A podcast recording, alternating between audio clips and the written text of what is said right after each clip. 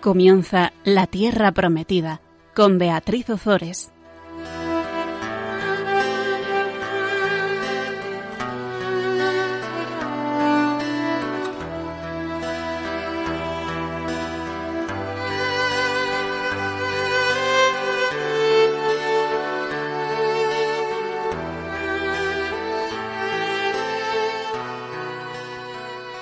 Buenas tardes, queridos amigos de Radio María. Aquí estamos un miércoles más compartiendo con todos vosotros la palabra de Dios en el programa La Tierra Prometida.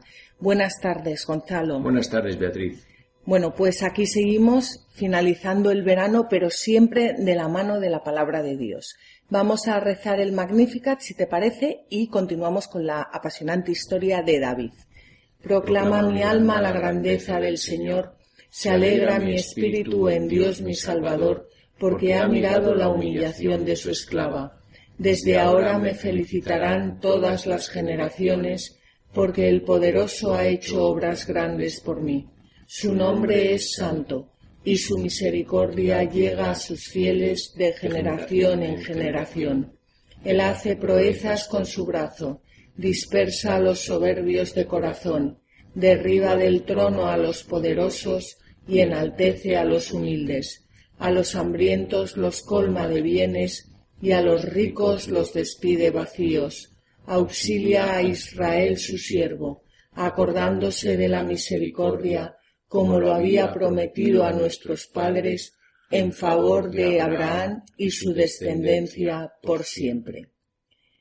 Pues continuamos con, la historia de, de Saúl y de David y veíamos en el programa pasado cómo Doeg traiciona a todos los sacerdotes del Señor, a todos los sacerdotes de Not, y se chiva a Saúl de que David se había escondido ahí. ¿Qué hace Saúl? Saúl ordena matar a todos los sacerdotes.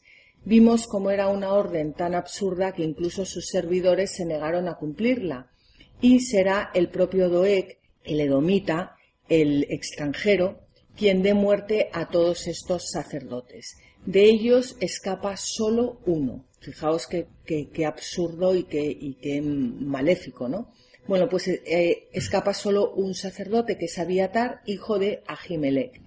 Como hemos dicho, consigue escapar y va junto a David para comunicarle que Saúl había dado orden de matar a todos los sacerdotes. David, le pide que permanezca a su lado y se refugia junto con su ejército en el desierto de Zif. Y vimos cómo Jonatán iba allí a consolar a su querido amigo del alma, David.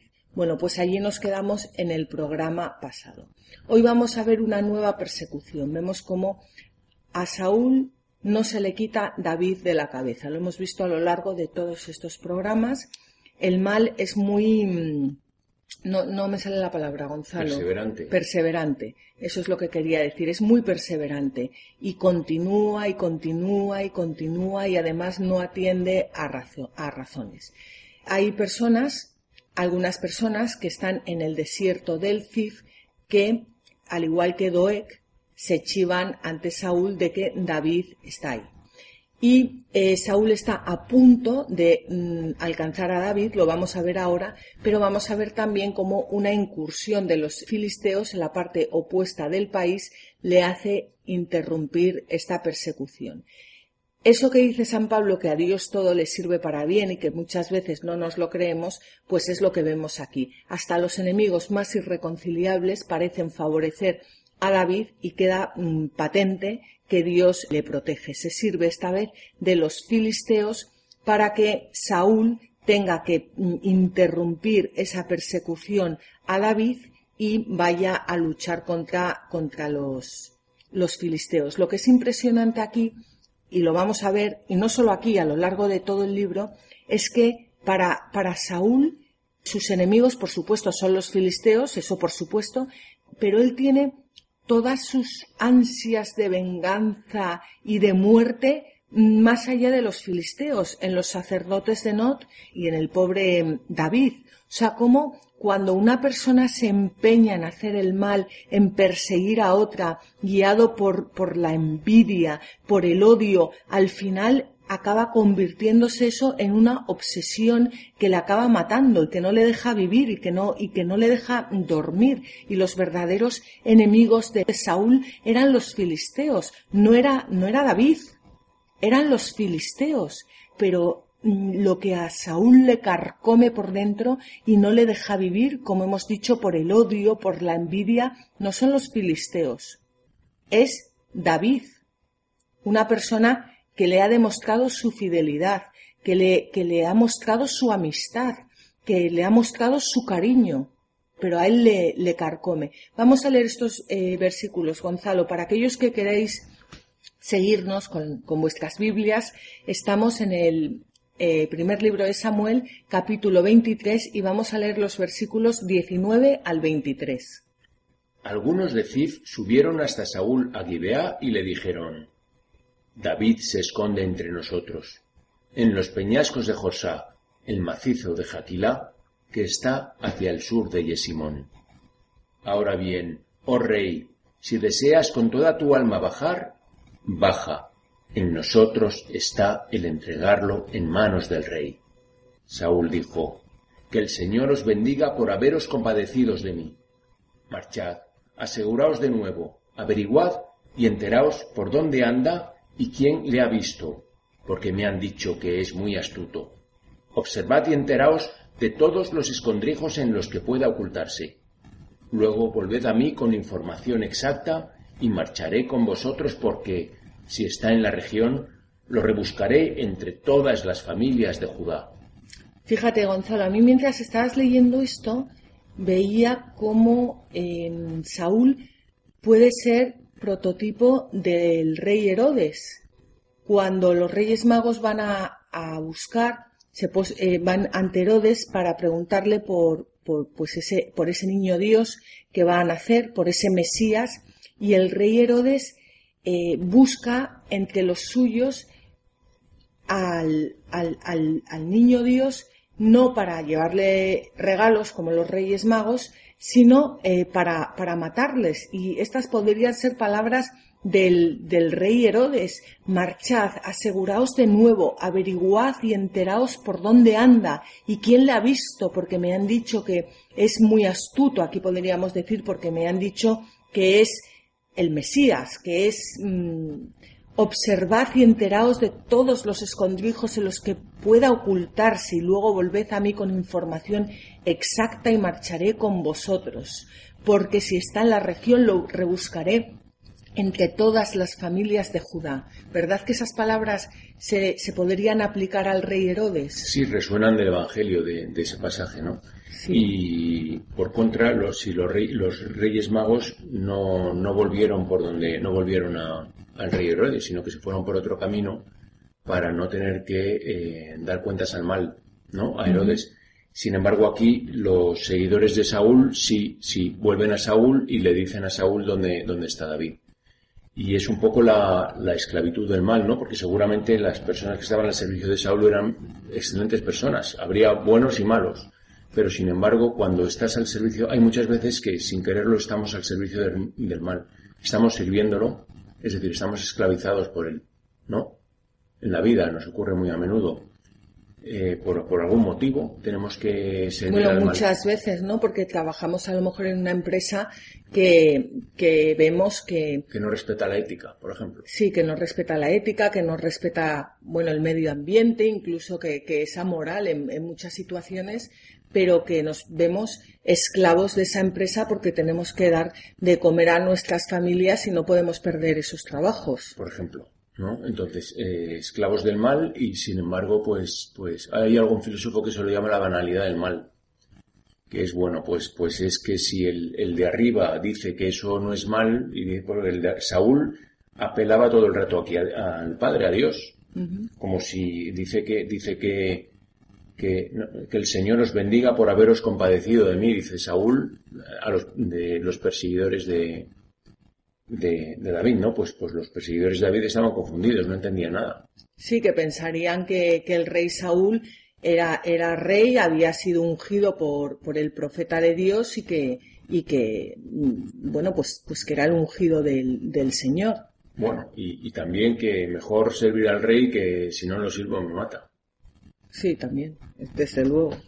Vamos a, mm, a ver ahora un salmo, que es el Salmo 54, que es la súplica de salvación frente al enemigo que persigue a muerte. Este salmo fue escrito por el rey, el rey David. Y mm, a mí me gustaría ahora que nos pusiéramos en, la mente eh, del rey David y que aplicásemos eso también a nuestras vidas. Porque cuántas veces nosotros somos perseguidos por personas que, como tú has dicho ahora, Gonzalo, parecen que están haciendo el bien, como el rey Saúl. El rey Saúl, el rey Saúl había sido ungido por un profeta del Señor, daba una serie de órdenes y, las personas tenían que cumplirlas, aunque fuera incluso para, no morir. ¿Cuántas veces nosotros nos vemos en esa, en esa situación como, como se vio el rey David? Y como hemos dicho muchas veces, la Biblia, la palabra de Dios, no está escrita, no, no cuenta cosas que pasaron hace siglos, sino que que no solo pasaron hace siglos, sino que también pasan actualmente en nuestras vidas y está escrita para cada uno de nosotros. Y el rey David, en estos momentos, quiere cogernos de la mano a todas aquellas personas que lo estemos pasando mal, que nos sintamos perseguidas, para que recemos de su mano este salmo y nos, y nos ayude. Es el propio rey David el que nos enseña a rezar. Y estas palabras las utilizó Jesucristo también para, para abrazar a toda la humanidad y dirigirse a su Padre y rezarle. Por eso yo creo que muchas veces podemos apelar al, al, rey David, podemos recurrir al rey David, podemos pedirle ayuda porque el rey David es un santo que está en, los cielos ¿Y por qué muchas veces no acudimos a los santos del, Antiguo Testamento? Bueno, vamos a pedirle al rey David con sus propias palabras. Y dice así el Salmo. Al maestro de coro para instrumentos de cuerda, masquil, de David, cuando llegaron a algunos de Cid y anunciaron a Saúl, ¿no está David escondido entre nosotros? Dios mío, sálvame por tu nombre, hazme justicia con tu poder. Dios mío, escucha mi oración, presta oídos a, las palabras de mi boca, porque se alzan contra mí los soberbios, buscan mi alma los crueles, sin tener a Dios en cuenta. Pero Dios es el que me ayuda, el Señor es el que sostiene mi vida. Haz que se vuelva el mal contra mis adversarios, por tu fidelidad, destruyelos. Te ofreceré un sacrificio voluntario. Daré gracias a tu nombre, Señor, porque es bueno. Él me libra de toda angustia, y mis ojos miran por encima de mis enemigos. Bueno, esto es una oración impresionante para rezar en momentos de angustia. Muchas veces las personas dicen, es que yo, yo no sé cómo rezar. Pues qué, mejor que, que coger los, los, los salmos y, acudir al Señor, pedirle que escuche nuestra oración, que nos libre de todas esas personas que nos, que nos persiguen. ¿Qué, más se puede pedir, no? Bueno, aquí lo, lo increíble o, lo, fantástico es que después de rezado el salmo, el salmo, perdón, Saúl se da la vuelta y se va contra los filisteos, ¿no? Sí, totalmente. Vamos a leerlo. Se levantaron y se fueron por delante de Saúl. David y sus hombres estaban en el desierto de Maón, en la Arabá, en el sur del desierto. Saúl y sus hombres fueron a buscarlo, pero se lo comunicaron a David, que bajó a la roca que hay en el desierto de Maón. Al oír esto Saúl persiguió a David por el desierto de Maón. Saúl y sus hombres iban por un lado del monte y David y los suyos por el lado opuesto. David corría por escapar de la presencia de Saúl y éste y sus hombres rodeaban en círculo a David y a los suyos para apresarlo. Entonces un mensajero llegó hasta Saúl diciendo, Ven cuanto antes, que los filisteos están invadiendo el país. Entonces Saúl regresó, desistiendo de perseguir a David, y fue al encuentro de los filisteos. Por eso se llamó a aquel lugar Roca de la Separación. Fíjate, yo creo, Gonzalo, que el secreto, bueno, uno de los secretos está cómo acaba este salmo. Él me libra de toda angustia y mis ojos miran por encima a mis enemigos.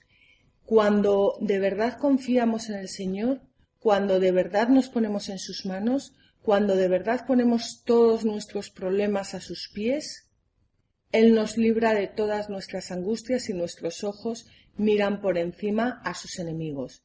Si David se hubiera ocultado, se hubiera puesto a llorar, se hubiera desesperado, eh, no, no, no hubiera acabado esto así. En cambio, lo que la Biblia nos quiere mostrar es que cuando realmente confiamos en el Señor, cuando realmente hacemos una oración de petición, una oración hecha con humildad, una oración de acción de gracias ya antes de tiempo, el, el Señor se vuelca con nosotros. Sí, sí, bueno, desde luego eso es lo que, lo que quiere decir este, este episodio, ¿no? Y desde luego eh, lo, que, lo que es impresionante es cómo mm, Saúl y sus hombres van por un lado del monte, David y los suyos van por el lado opuesto, David corre para escapar de la presencia de Saúl, eh, Saúl y sus hombres rodean en círculo a David y a los suyos para apresarlos, o sabemos esa, esa persecución que los van rodeando en círculo que uno ya no sabe qué hacer y de repente, por pura providencia, se, se, se, se, rompe todo. Y no es porque David coja la espada, no es porque David luche contra Saúl, sino es por pura providencia eh, de Dios. Y esto es muy significativo que David rehúse, enfrentarse eh, con Saúl, porque lo que pone de manifiesto es que el trono no va a ser por derrocamiento de su predecesor, sino porque se cumple el designio divino. Y también yo creo que esto lo podemos aplicar a nuestras vidas, que muchas veces la victoria en nuestras vidas no es por nuestro esfuerzo, no es porque saquemos la espada, no es porque gritemos, no es porque insultemos, sino es porque rezamos y ponemos toda nuestra confianza en el Señor. Sí, no, me estaba, estaba recordando que cuando Aquí cuando eh, David no tenía alternativa, ¿no? Porque ya Saúl lo había rodeado, y estaba todo perdido y entonces, de repente, de manera inexplicable, para, para David, Saúl se da la vuelta y se va. Y no, me recuerda a otro, al párrafo, lo que, otra vez lo vimos, al, texto de, de, de Moisés en el, en, el, desierto, cuando están los egipcios ya, que ya no hay salida. No hay salida porque estaban rodeándolos eh, al borde del mar. Entonces, eh, o sea, ya increíble, se abren los mares. Otra vez ocurre que, que en un momento extremo ocurre algo que es completamente inesperado. Sí, y esto, mm, yo soy la primera, o sea, es que es muy fácil estar aquí hablando, pero yo soy la primera que muchas veces no, no termino de poner toda mi confianza en el Señor. Y fíjate cómo la palabra de Dios nos lleva a eso y nos enseña. Bueno, vamos a hacer un pequeño descanso musical y continuamos.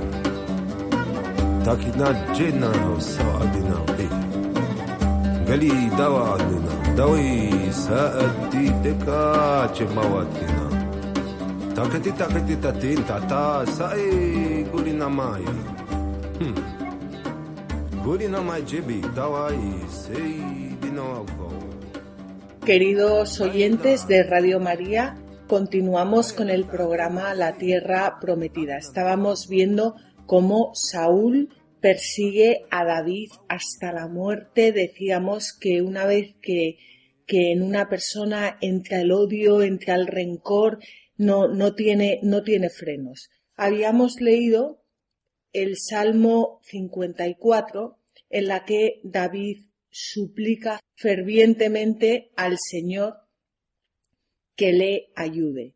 Y mm, yo me quedé con el versículo 7 en el que decía, haz que se vuelva el mal contra mis adversarios.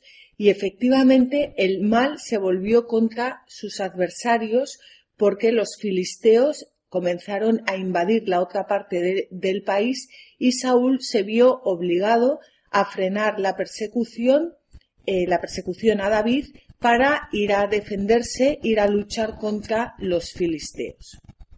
Bueno, ahora vamos a ver un episodio que es muy conocido, que es el episodio de la cueva. Es un episodio que está cargado de ironía y que contrasta de nuevo la mezquindad de Saúl con la generosidad de, de David, que, como vamos a ver, respeta la persona y la vida del ungido del Señor.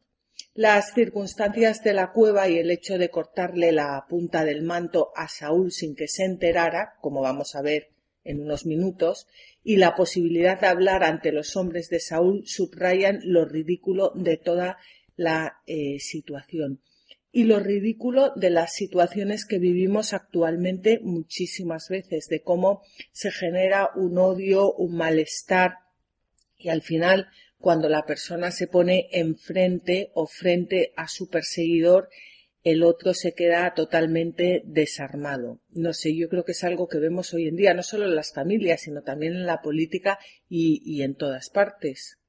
¿No crees, Gonzalo? Sí, estoy de acuerdo. Bueno, pues vamos a, estamos ya en el, en el capítulo 24 del primer libro de Samuel y vamos a comenzar con los versículos 1 al 3. Subió David de allí y se estableció en los peñascos de Engedí. Cuando Saúl regresó de perseguir a los filisteos, le comunicaron, Mira, David está en el desierto de Engedi. Tomó entonces tres mil hombres selectos de todo Israel y marchó en busca de David y sus hombres hacia los roquedales de Jeelim.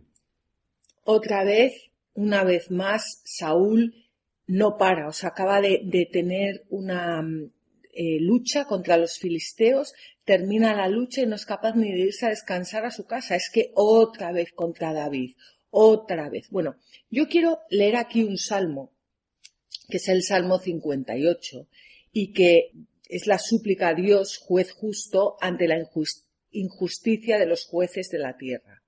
¿Este salmo está escrito también por David o qué? Sí, este salmo está escrito también por David y yo quería leerlo, Gonzalo, porque este salmo, cuando lo leamos, va a chocar a muchísimas personas.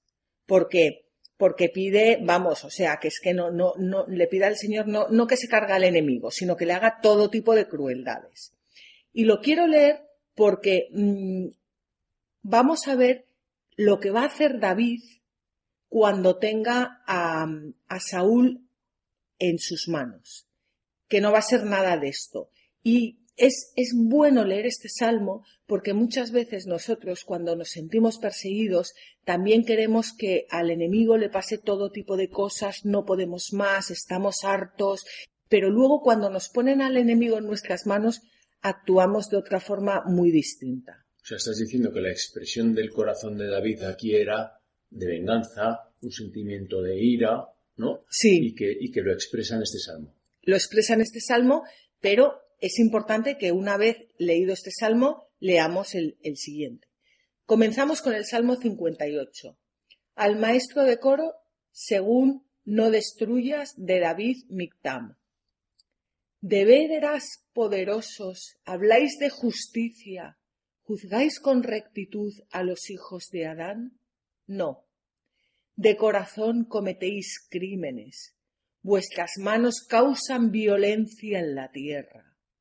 Los impíos se extravían desde el seno materno, desde el vientre se descarrían los que dicen mentiras.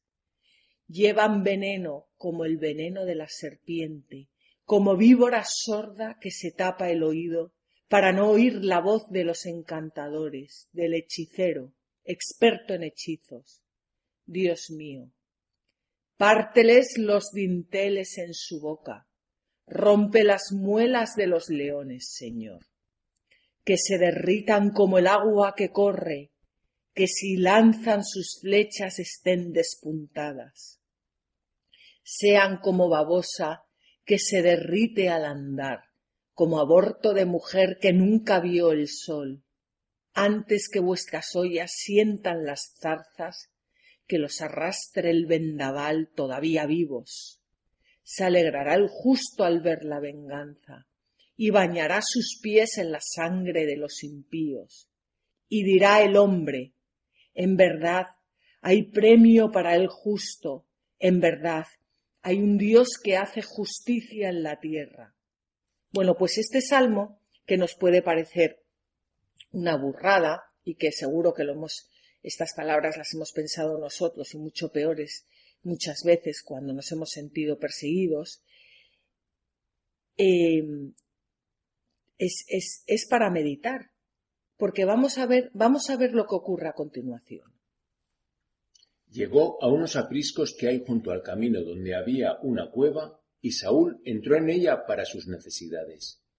David y sus hombres estaban escondidos en el fondo de la cueva. Los hombres de David le dijeron, Mira, hoy es el día que te anunció el Señor. Pongo a tu enemigo en tus manos para que hagas con él lo que mejor te parezca. Pues estamos en una cueva Saúl entra para hacer sus necesidades. Bueno, la Biblia también tiene sus toques de humor.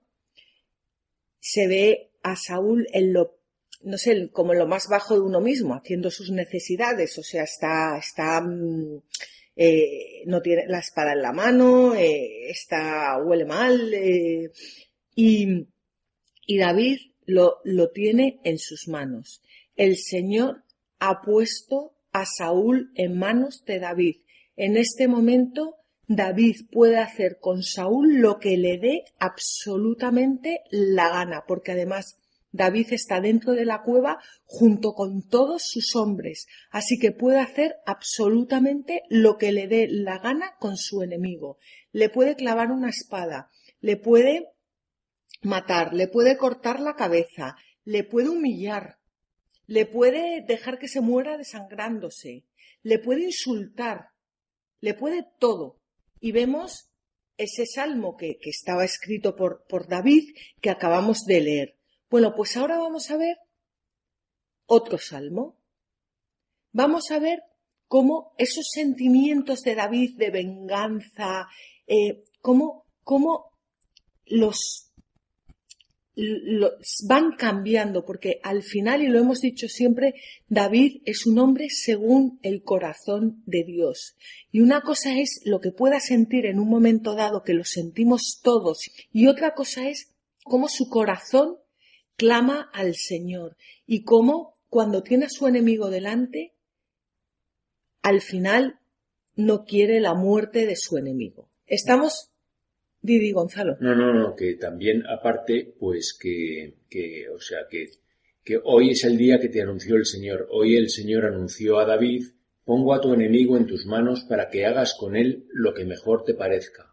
Es decir, hasta tenía la bendición de Dios para, para matarlo. En ese momento se podía ver él legitimado para matar a Saúl perfectamente. Sí, pero también Dios sabe que no lo va a matar. Vale, sí, pero es como la prueba de, de ¿cómo se llamaba? De, de, a su hijo, al hijo de Abraham. De Abraham, algo parecido, ¿no? Bueno, pues vamos a leer el Salmo. Oración pidiendo auxilio al Dios de cielos y tierra al maestro de coro, según no destruyas, de David Mictán, cuando huyó de Saúl en la caverna.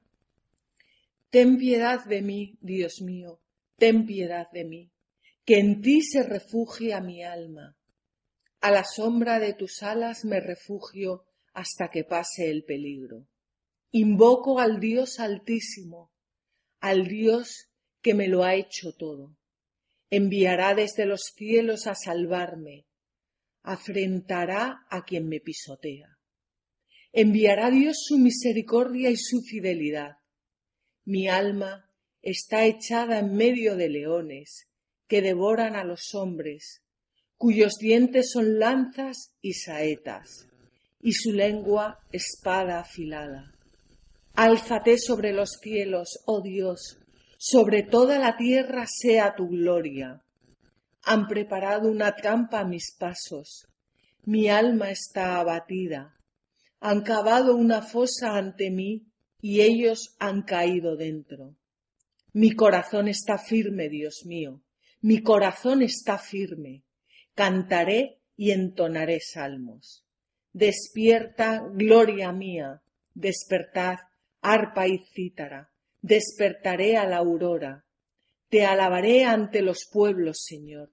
Te entonaré salmos ante las naciones, porque tu misericordia es más grande que los cielos, tu fidelidad más alta que las nubes. Álzate sobre los cielos, oh Dios, sobre toda la tierra sea tu gloria. Es impresionante este salmo porque al final la gloria del Señor se alza sobre los cielos porque David va a respetar al ungido del Señor. Esa es la gloria del Señor. Sí, o sea, pero aquí se produce el punto de inflexión, o sea, el cambio de actitud de David en el, entiendo que en el versículo 7, ¿no? Que es que al principio eh, está diciendo que lo han pisoteado, que le han hecho de todo, y en el 7 dice, han preparado una trampa a mis pasos, mi alma está batida, han cavado una fosa entre mí y ellos han caído dentro. Es decir, es cuando Saúl cae en su propia trampa. Exacto, sí. Y a partir de ahí él cambia de actitud, ¿no? Él cambia de actitud y ve que en el fondo la gloria del Señor está en que el hombre viva, está en que el hombre se arrepienta, esa es la gloria del Señor, y que al final ellos acaban cayendo en sus propias trampas. Y una cosa es cuando te ves perseguido y cuando les ves con poder y los ves arrogantes y los ven que te quieren matar. Y otra cosa es cuando ves al hombre haciendo sus necesidades en su propia trampa. Entonces ahí un hombre según el corazón de Dios se distingue de un hombre que no es según el corazón de Dios. Un hombre según el corazón de Dios o una mujer según el corazón de Dios se compadece del enemigo mientras que el que no es según el corazón de Dios le humilla. Aquí, además de compadecerse, eh, lo que está haciendo David es reconocer que Saúl es el ungido. Totalmente. ¿No? O sea, dice, eh, si Dios lo ha puesto aquí, yo no soy quien para matarlo. Eso es lo que está diciendo, ¿no? Totalmente. Y vamos a ver lo que hace David. David se levantó y cortó sigilosamente la punta del manto de Saúl Después de esto, el corazón de David latía con fuerza por haber cortado la punta del manto de Saúl, y dijo a sus hombres Dios me libre de hacer ningún daño a mi Señor, al ungido del Señor, de alzar mi mano contra el que es el ungido del Señor. David es capaz de, de ver en su, en su enemigo al ungido del Señor. Es impresionante. O sea, distingue que, había sido el rey ungido por Dios y no se atreve a tocar al ungido por Dios. Sí, lo distingue de sus, de sus actos. Y condena su, actuación, condena sus actos, pero no condena a la persona. En la persona ve a, pues, pues ve al, al Señor. ¿No? Y esto pasa mucho hoy en día. Muchas veces condenamos a las personas y no se condena a las personas, se condenan los actos. Sí podemos juzgar los actos. Vamos a hacer ahora una pequeña pausa musical y continuamos.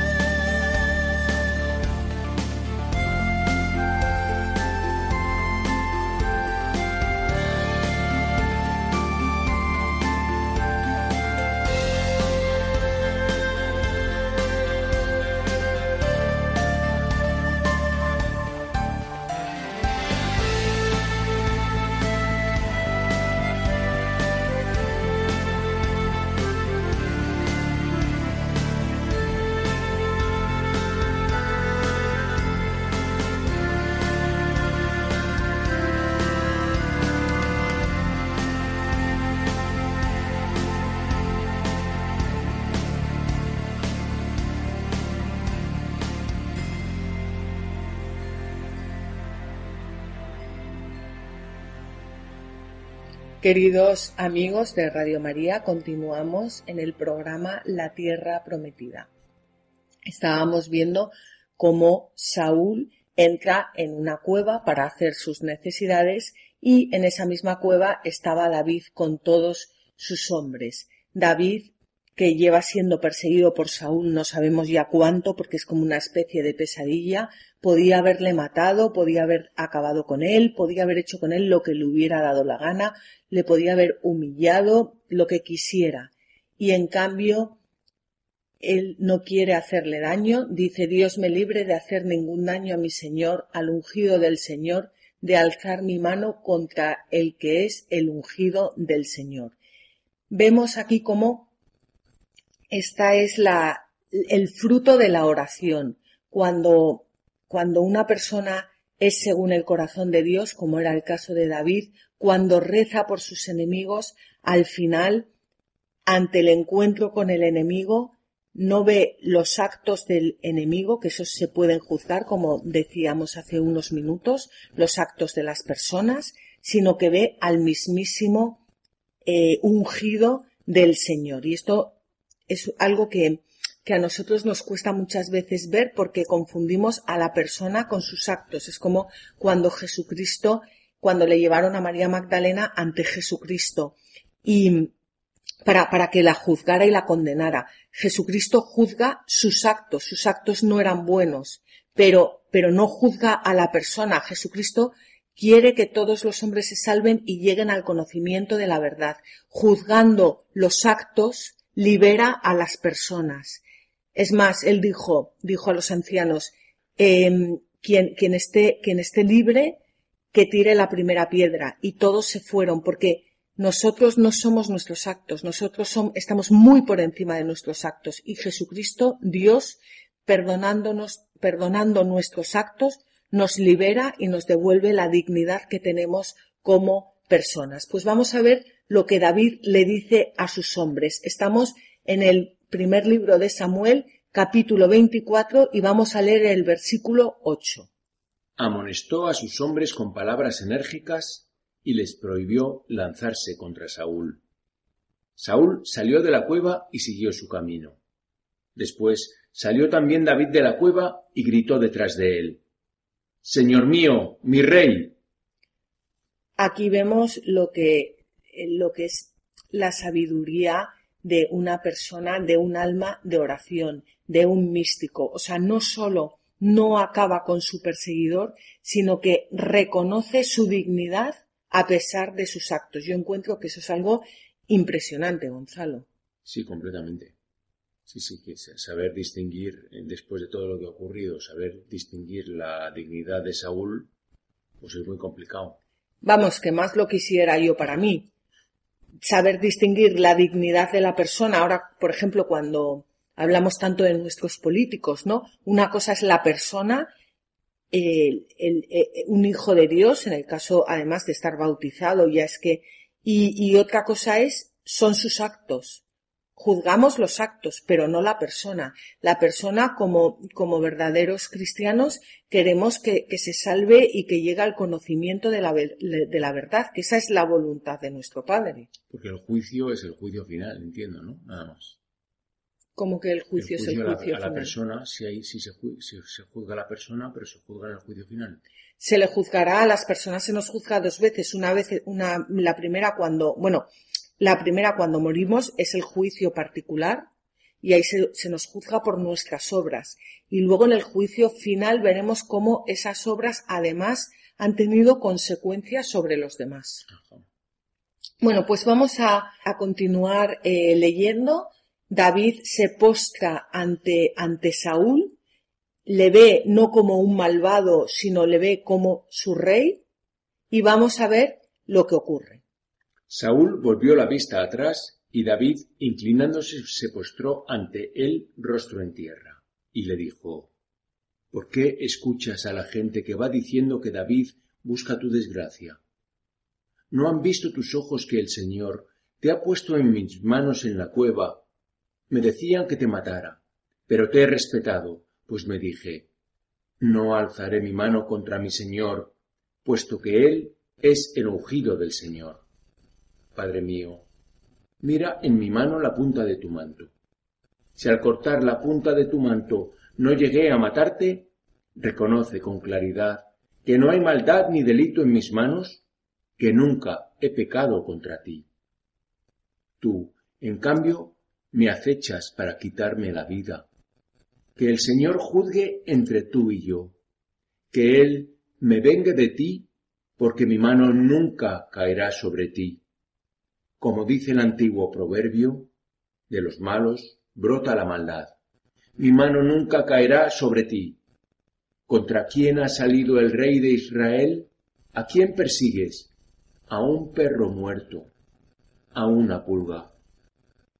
Que el Señor sea juez y dictamine entre tú y yo. Que Él examine y defienda mi causa librándome de tus manos. El discurso de David manifiesta su inocencia, su respeto por el rey, su sencillez y su humildad, y su disposición sobre todo a aceptar el, el veredicto divino. A mí hay una cosa aquí, bueno, hay varias, porque eh, claramente se ve, se ve en David una prefiguración de nuestro Señor eh, Jesucristo. Pero hay una cosa a mí, una cosa aquí que me ha impactado muchísimo. David le pregunta a Saúl, ¿a quién persigues? A un perro muerto, a una pulga. O sea, tú que eres el, el ungido del Señor, gastas tu tiempo y gastas tu energía persiguiendo, él se llama a sí mismo a un perro muerto, a una pulga, es decir, a una persona de poco valor, em, hecho el escarnio del mundo, el más despreciable, el más despreciable de los hombres. Y así habla eh, David, fijaos en su inmensa humildad, en su, en su mansedumbre, eh, como siendo como era el único rey legítimo y pudiendo destruir tan fácilmente a su enemigo, como, como eh, se llama a sí mismo una, eh, un perro muerto, una pulga. Una vez más, aquí vemos cómo David es figura de Cristo, o sea, cómo, mm, esa, esa, esa humildad eh, que, que, tiene y que le dice a quién, a quién persigues. O sea, lo tienes todo, has sido ungido por el Señor, eh, tienes, mm, tienes, tienes todo, o sea, tienes todo lo que, lo que, lo que, lo que puedes eh, tener y, y, y gastas tu tiempo en vez de estar dando gloria a Dios, en vez de estarle dando gracias, en vez de estar alabándole, gastas tu tiempo y gastas tus dones en, en perseguirme a mí. Es que me parece, me parece impresionante. David ha tenido la vida de, de Saúl en sus manos y lo único que hace es, en vez de matarle, devolverle su dignidad. Yo creo que es algo que nos podemos, mm, que nos podemos aplicar a nosotros mismos no sé, qué nos sirve para nuestro examen de conciencia, por lo menos para el mío, porque yo si estuviera en el pellejo de David no sé qué, no sé qué hubiera hecho, la verdad. Vamos a ver qué responde Saúl. Cuando David terminó de decir todo esto a Saúl, éste respondió, ¿No es esta tu voz, hijo mío David? Y alzando la voz rompió a llorar, mientras decía a David, Más justo eres tú que yo, Tú me has proporcionado bienes y yo te he devuelto males. Hoy me has demostrado que te portas bien conmigo, que Dios me ha puesto en tus manos y no me has matado. ¿Qué hombre encuentra a su enemigo y le deja seguir tranquilo su camino?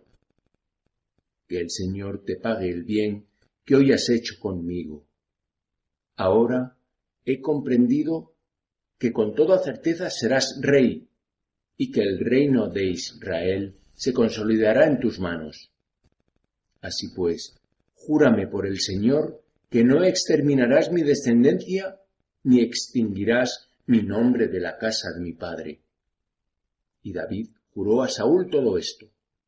Luego marchó Saúl a su casa y David y sus hombres subieron a la región rocosa.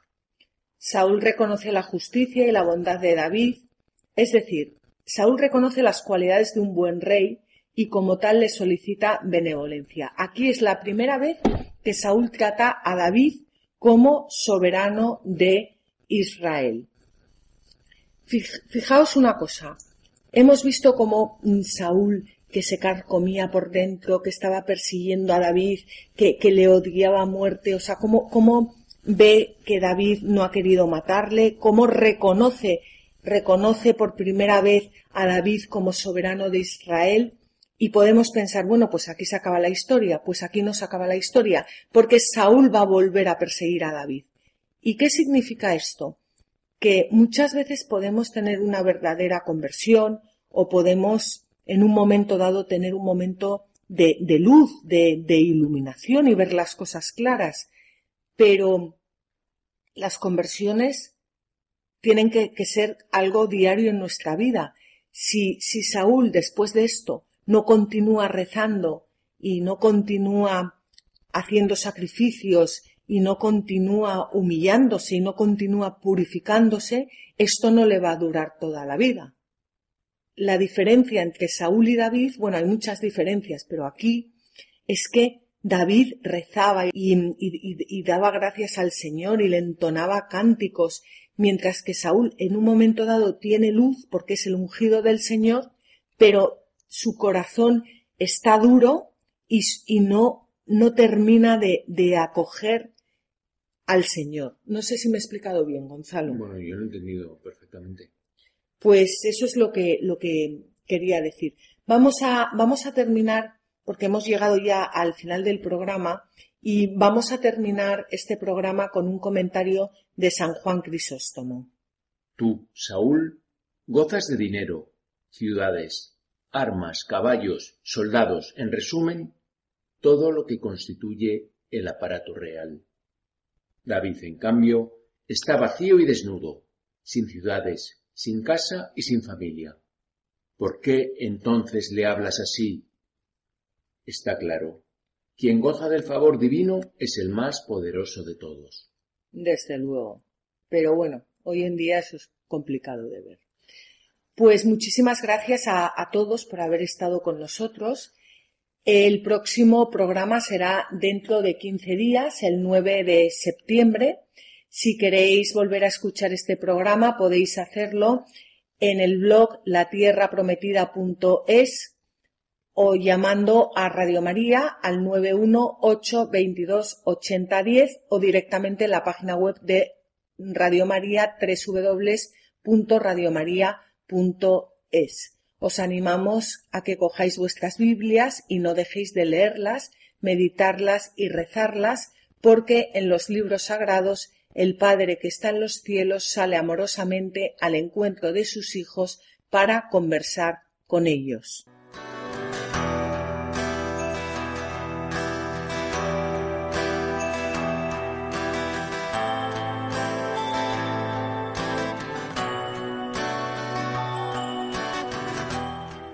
Así concluye La Tierra Prometida con Beatriz Ozores.